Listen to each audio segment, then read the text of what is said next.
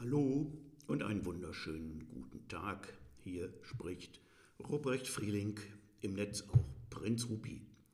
Auf Twitter las ich, ein Wiener Student habe 500 Euro zu zahlen, weil er in Wien einen Polizeibeamten angefurzt habe. Das erinnerte mich an ein Geschehnis, das schon über 100 Jahre zurückliegt und das ich in meinem Buch Der Mann, der wie Jesus war, beschreibe. Ich möchte diese Geschichte kurz zu Ehren des Wiener Studenten und zur Freude meiner Zuhörer zum Besten geben. Die Geschichte heißt Der fahrlässige Kupferschmied. Am 29. März 1908 findet das Ereignis statt. In Oehle in Westfalen. Es ist Sonntagnacht. Der 19-jährige Kupferschmied Hermann Karl Franz Hilger sitzt mit Zechkumpanen noch immer beim Frühschoppen. Der zieht sich, wie in Westfalen durchaus üblich, mal wieder bis in die Nachtstunden hin. Es gibt viel zu diskutieren und zu kommentieren, Aktuelle Themen sind die schweren Kämpfe zwischen tausenden Arbeitslosen und der Polizei in New York, bei denen am Vortag zahlreiche Menschen getötet wurden. Am Stammtisch wird auch die Entscheidung des Berliner Universitätsrichters Paul Daude diskutiert. Der Jurist erklärt anlässlich eines Konflikts zwischen einem jüdischen und einem polnischen Studenten, dass es keine Beleidigung sei, einem Juden keine Satisfaktion zu geben. Hauptthema aber ist das Fußballspiel des Tages, bei dem die Niederlande Belgien 4 zu 1 besiegen. Satt und glücklich wankt Hilger im Kreise von Zechkumpanen von seiner Stammkneipe über die lange Straße des 4000 Seelenortes im Kernmünsterland. Der Mond ist aufgegangen. Er weist dem gelernten Kupferschmied der am frühen Montagmorgen wieder seinem Tagewerk nachgehen will, den Weg. Der Handwerker hat einen kräftigen Bohneneintopf verzehrt und dazu etliche Gläser Bier getrunken. Kräftig gärt der Speisebrei in seinem Magen. Jedes Böhnchen gibt ein Tönchen, weiß der am 9. Juli 1888 in Magdeburg geborene Walöller und durch die Bewegung an der frischen Nachtluft schafft sich Hermann Hilger hörbar Luft. Seine Kumpane stacheln ihn dabei noch an und er lässt es richtig krachen. Der Kupferschmied pupst lustvoll und derart lautstark, dass es von den Wänden der Bürgerhäuser widerhallt. Der anfangs verhalten pfeifende Darmwind wird zur symphonischen Afterwind-Detonation. Und das Nachtgestirn hält sich diskret die Nase zu. Hilgers Unglück will es, dass zwei auf Streife gehende Ortspolizisten den nächtlichen Donner vernehmen und sich daran stören. Einer der beiden stellt den Übeltäter, schnallt den Riemen seiner Pickelhaube fest zückt sein Notizbuch und leckt den amtlichen Bleistift. Er nimmt Hilgers Personalien auf. Streng kündigt er ihm an, dass die nächtliche Ruhestörung geahndet werde, weil er in ganz unverschämter Weise absichtlich Darmblähungen mit Geräusch habe abgehen lassen. Den Kupferschmied lässt der Auftritt der Obrigkeit kalt. Er genießt die Lachluft, wandert heimwärts und flatuliert dabei noch mehrmals kräftig, weil ihm danach ist. Tags darauf erscheint er wie gewohnt zur Arbeit. Doch die Mühlen der preußischen Obrigkeit mahlen unerbittlich. Bald flattert dem Blähboy eine Strafverfügung ins Haus. Dem freimütig furzenden Münsterländer wird vom Amtmann Bernhard Geischer beschieden. Sie haben dadurch groben Unfug verfügt, dass sie in der Nacht vom 25. auf den 30. Mai auf öffentlicher Straße Passanten in absichtlicher Weise belästigten. Ich setze daher gegen sie gemäß 160 Absatz 11 Reichsstrafgesetzbuch eine Geldstrafe von 5 Mark fest, an deren Stelle im Unvermögensfall eine Haftstrafe von einem Tag eintritt. Hermann Hilger hält seine Flatulenz für menschlich und legt Einspruch ein. Er sei sich keiner Schuld bewusst, erklärt der brave Mann und entschuldigt seine geräuschvollen Wohllaute mit schlichter Fahrlässigkeit. Sein Einspruch ruft die Gerichtsbarkeit auf den Plan. Am 10. Juni 1908 kommt es vor dem königlichen Schöffengericht zu einer vielbeachteten Verhandlung. Dem Kupferschmied ist die Sache allerdings peinlich, er mag nicht im Mittelpunkt der Öffentlichkeit stehen und verduftet am Tag vor der Verhandlung. Oelde munkelt, Amtmann Geischer habe ihn mit Reisegeld versehen. Er fürchtete, dass Hilger durch seine drolligen Ausreden bei dem Gerichtsrat Wagner, der den Humor mehr liebt als der verknöcherte Amtmann, einen Freispruch erreicht. Das Gericht zeigt indes kein Erbarmen und entscheidet nach Aktenlage. Hilger wird verurteilt und soll zahlen. Die Polizei wird mobilisiert und spürt den Wandergesellen in Mainz auf, wohin er sich inzwischen abgesetzt hat.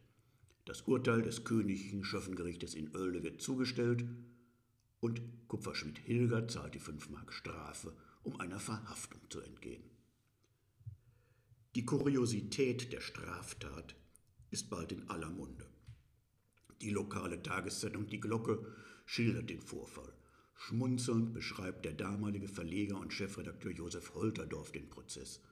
Sein humorvoller Artikel über den fahrlässigen Kupferschmied gelangt über einen aus Sünninghausen bei Oelde stammenden Industriellen, Konsul Alexander Tigges, in die Hände des damaligen deutschen Gesandten in Peking, Graf Rex. Der Diplomat übersetzt den Text zur Vorlage beim Kaiser von China und schickt ihn darauf per Eilkurie zwecks Übermittlung an den japanischen Kaiser nach Tokio.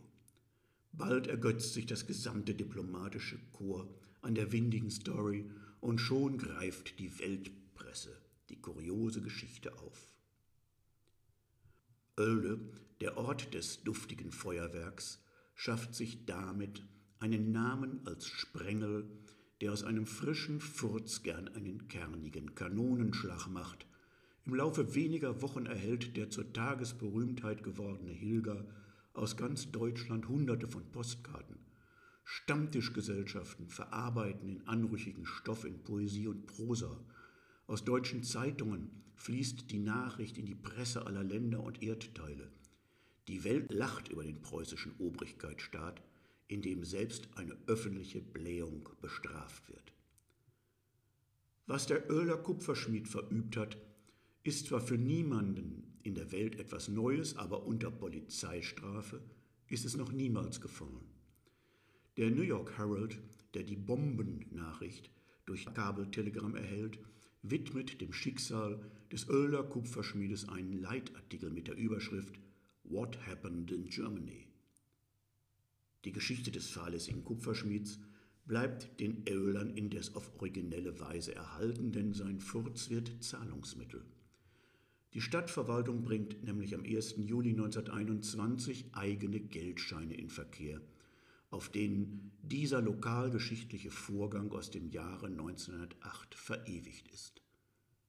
Auf der Rückseite der im Sechsfarbendruck hergestellten Notgeldscheine sieht man den furzenden Kupferschmied, verfolgt von den schnüffelnden Hütern des Gesetzes. Kunstmaler Heinrich Urmeister stellt die Szene des fahrlässigen Vorfalls unter dem Turm der nächtlichen St. Johanneskirche dar. Ernst Meurin, ein im Ort geborener Lehrer und Autor, setzt dem fahrlässigen Kupferschmied ein literarisches Denkmal mit seinem Lied vom Öler Wind, das auf dem Notgeldschein abgedruckt ist. Der Kupferschmied, den man hier schaut, der pupte eines Abends laut, ein Schutzmann nahm ihn voll Empörung in Strafe wegen Ruhestörung. Da legt der Schmied Berufung ein, solch tun könnt kein Verbrechen sein, auch hätte er auf leeren Straßen nur Öler Winde fahren lassen. Die Glocke meldete den Fall alsbald dem ganzen Erdenball, und überall erschall das Lied vom fahrlässigen Kupferschmied. Das Oelder Notgeld schlägt schon wegen seiner originellen Gestaltung ein. Weil kaum jemand den Geldstein einlöst, macht die Stadt damit ein Bombengeschäft.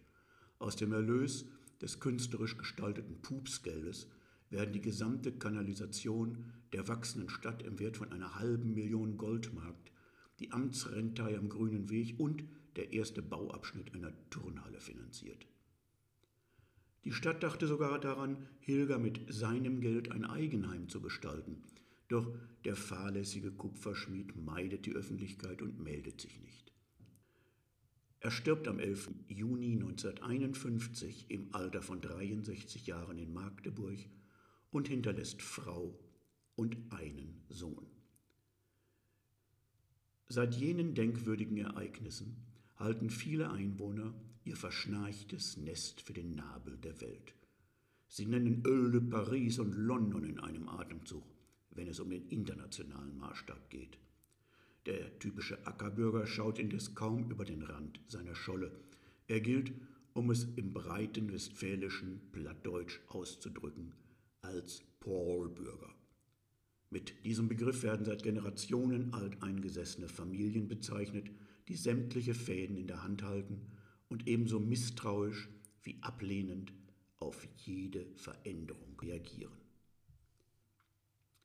Autofahrer auf der A2 von Hannover Richtung Dortmund finden zwischen dem durch den Bertelsmann-Konzern bekannten Gütersloh und der seit dem Mittelalter legendären Schildbürgerstadt Beckum eine Ausfahrt, die nach Oelde führt.